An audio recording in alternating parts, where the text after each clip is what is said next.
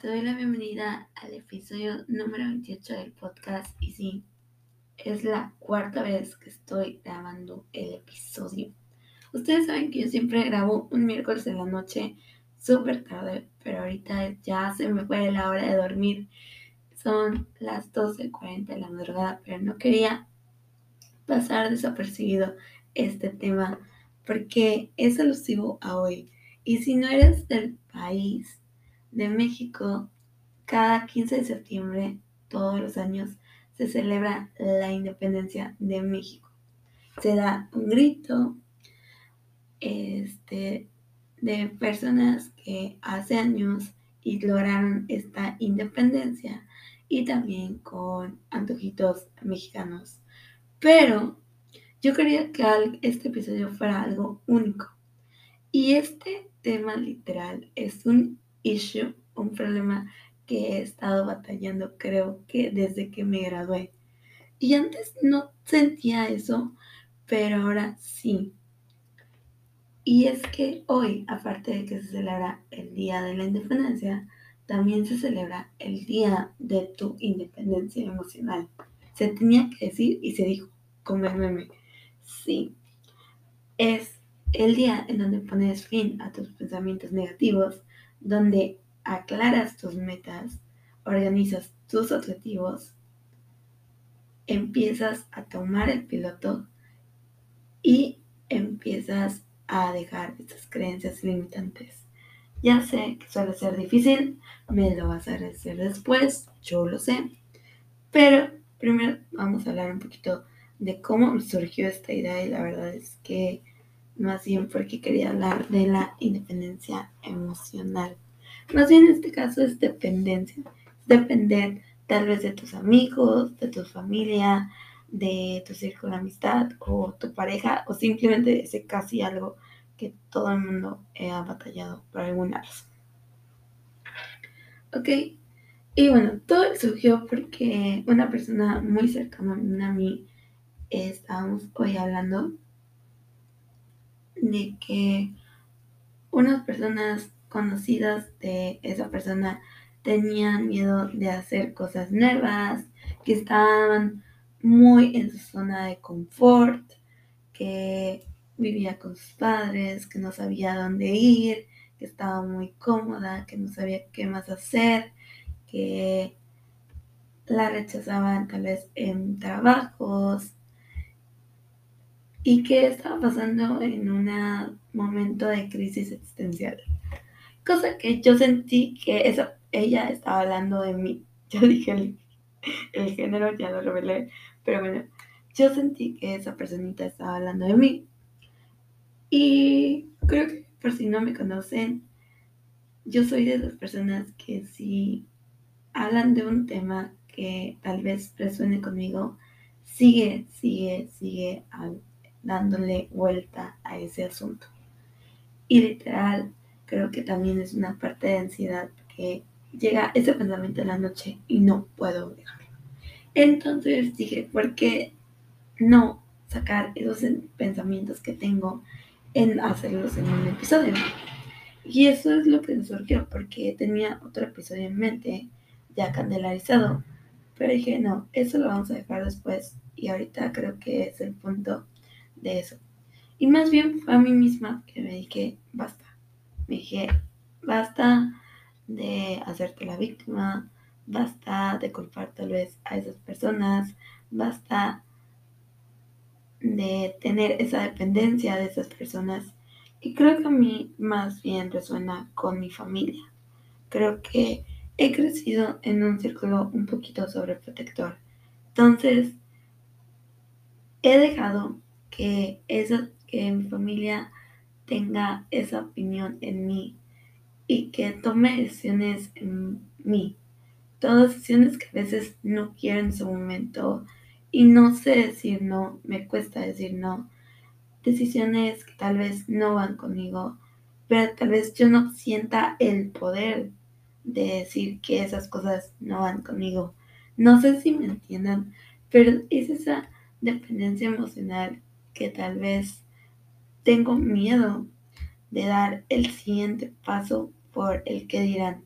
Tal vez no de personas que fueran a la universidad conmigo, que fueran a la primaria, bachillerato, etc.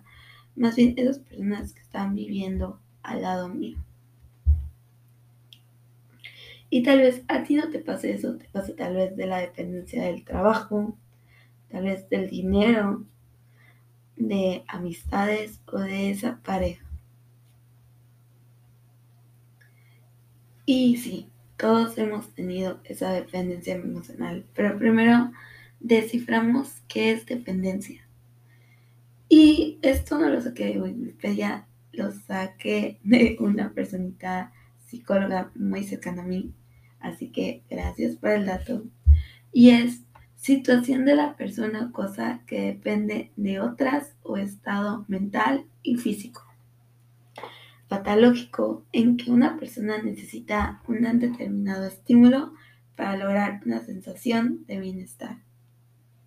Cuando tienes esa dependencia, se te hace sentir o vivir en un estado muy cómodo, en un estado, como le decimos, zona de confort. Esa zona en donde dices que todo va muy bien, porque sabes que tus problemas se resuelven al día siguiente, que te ayudan a resolver esos problemas y cada día vas perdiendo esa capacidad de tener tus propias decisiones y de resolver tus propios problemas. Entonces, cuando se te presenta un problema, no tienes esa capacidad de resolverlas por ti sola. Y eso es algo que se, lo he trabajado demasiado en terapias, en que sé que si yo no pongo ni mínimo esfuerzo, no se va a lograr nada. A veces sentía que tal vez mi familia me daba como me sobreprotegía para no hacer las cosas y tal vez nos llevará al fracaso o al rechazo. Y créeme que todos hemos sido rechazados en una manera y el fracaso no es fracaso y sé que vas a decir, uy, lo mismo de siempre. Y es que tiene un poquito de verdad y el fracaso solamente es una lección para lo que sigues. Pero si no lo intentas, si no das el paso, si no piensas el qué pasa y si no y si pasa esto en forma positiva, créanme que será mucho mejor. Y si en verdad esa cosa no funciona, te va a dar el pulso para seguir adelante.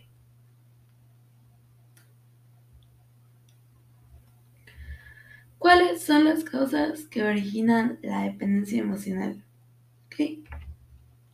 La dependencia emocional se produce cuando la persona tiene una serie de necesidades afectivas no cubiertas que intenta llenar a través de otra persona o círculo amistad. La persona dependiente experimenta un sentimiento de vacío que necesita que el otro satisface o simplemente necesita tener esa palabra de que esa persona esté orgullosa de él. Hace como un mes y medio pasó un tren en TikTok, no sé si lo vieron, de que buscabas en WhatsApp ese mensaje de estoy orgulloso. Y había muchas personas que tal vez en una conversación su hermana, su tía, su mejor amiga decía el estoy orgulloso. Curiosamente yo quería hacer este tren porque yo pensaba que había una persona que sí me mandaba un mensaje de estoy orgulloso de ti. Cuando yo empecé a buscar esas palabras, estoy orgulloso de ti, encontré un mensaje de una persona y curiosamente esa persona era yo. Yo hace meses, hace creo que un año, me había mandado ese mensaje. Estoy orgullosa de ti. Creo que tal vez en un momento de crisis existencial, en un momento en donde me sentía demasiado sola y simplemente dije, wow, lo posteé en Instagram porque dije, quería hacer este tren, pero en verdad, yo soy la única persona que me puede decir, estoy orgullosa de ti, estoy orgullosa de todo lo que le has logrado, poquito, pero tal vez ahí vamos. Estoy orgullosa de eso.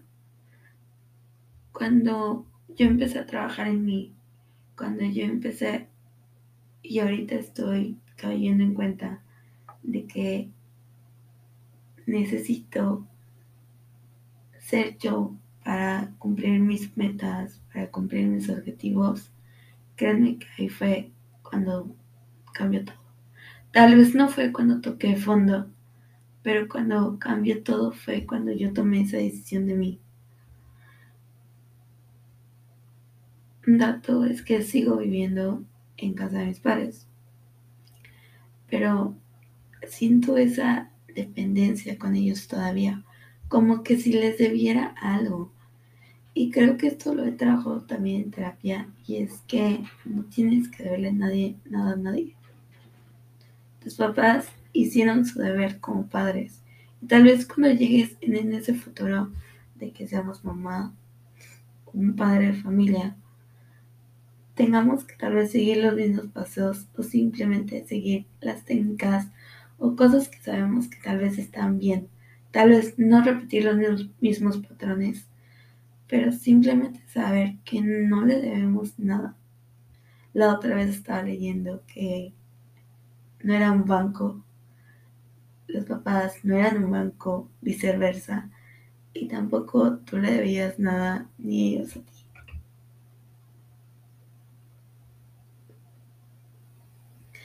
Y bueno, llegamos al asunto del querido cordón umbilical. Siempre es lo que dice mi madre. Porque cuando mi mamá y yo estábamos hablando de este tema, ella me dijo, yo te libero, te libero de todo eso, te doy toda libertad, todo lo que quieras hacer, salir, te doy la libertad porque ya eres independiente en, financiamiento, ya tienes tu carrera, yo te libero de todo eso. Si tú quieres dar el paso de irte a vivir a otra ciudad, hazlo. Estudiar otro idioma, hazlo. Comprar un boleto de avión, hazlo no siempre tenemos que tener la vida organizada de un principio al fin. Creo que ese es un error como de los coaches de vida. La verdad es que no le tengo nada, nada contra los coaches de vida porque yo tengo un coach de vida, entonces nada de eso que ver. Pero no debes de tener tu vida toda organizada. ¿Ok? porque ni siquiera sabes lo que va a pasar en un futuro.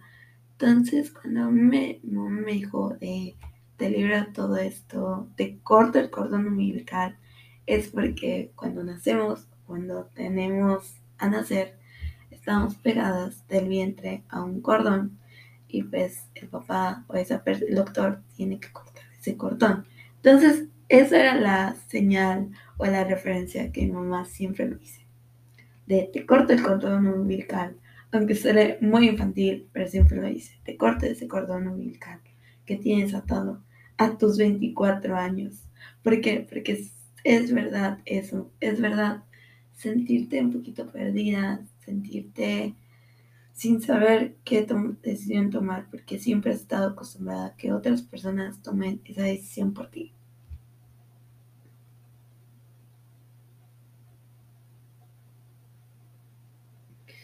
Y creo que hoy, 15 de septiembre, es hora de cortar esa dependencia. Bye. Porque está cañón, está cañón no salir de tu zona de confort, seguir estando ahí, pensar que has estado ahí, pero regresar otra vez. Pensar en que en un momento yo ni siquiera sabía qué hacer, despertarme, si hacer ejercicio, si comer, si comer esto, si comer aquello, todo era alrededor de mis papás. Ok, si hago ejercicio a esta hora, mi mamá le va a parecer bien. Dude, o sea, ¿qué pensamientos tenía yo? No, o sea, a mi mamá no le importaba a qué hora iba a hacer ejercicio, a qué hora iba a comer. Y no estoy hablando de que no le importaba mi horario, pero obviamente ya soy una adulta, ya obviamente todo lo que yo haga es porque sé que tal vez va a ver para el bien para mí, ¿ok? Va a ser el bien para mí. Hay una canción de Harry Styles que se llama Matilda, que la verdad resonó con todas las personas que están en este camino de amor propio. Y Matilda hace referencia también a la película de Matilda, que era una niña que sus papás la tenían muy abandonada, que ella tenía poderes mágicos, pero simplemente sus papás como que no la querían y ella se hace amiga de una maestra, que es la maestra Miel, que es la maestra que al final decidió adoptarla. Y creo que Harry se inspiró en esa película porque habla de ese desapego, ¿ok? De no sentirte mal si algún día tomas la decisión tal vez de abandonar tu carrera, de abandonar tu tesis, de dejar ese trabajo asegurado, que hasta hoy nadie tiene trabajo asegurado, de ser emprendedor, porque sé que muchas personas tienen ese miedo de ser emprendedor, de tomarte las redes sociales en serio, de dejar tu propia ciudad. Entonces, lo más triste que puede pasar en tu vida es dejar de hacer esos pequeños pasos por lo que dirán. Dejar de tal vez de hacer esas cosas que te hacen sentir bien en este momento. Y aferrarte por los comentarios o simplemente por las personas que están a tu alrededor. Si me voy, ¿quién va a cuidar de mi mamá? Si me voy, ¿quién va a cuidar de mi papá? Si no estoy en ese momento, ¿quién va a cuidar de ellos? Algo que he aprendido es que ellos tienen su vida. Si tus papás están divorciados, tus papás están casados, se tienen uno a uno otro. Simplemente tienes que dejar ir poco a poco. Creo que es algo que he estado luchando. Y todavía no encuentro la respuesta, te soy sincera. Pero es algo que no tienes que sentirte mal por crecer. Y esa es la palabra crecer, evolucionar. No puedes seguir estando haciendo los mismos hábitos, los mismos pensamientos y querer seguir y evolucionar estando en este momento. No puedes, no puedes hacer eso. Evolucionas o creces o te quedas estancada. Ese es el punto. Cortas el cordón umbilical o sigues teniendo esa dependencia.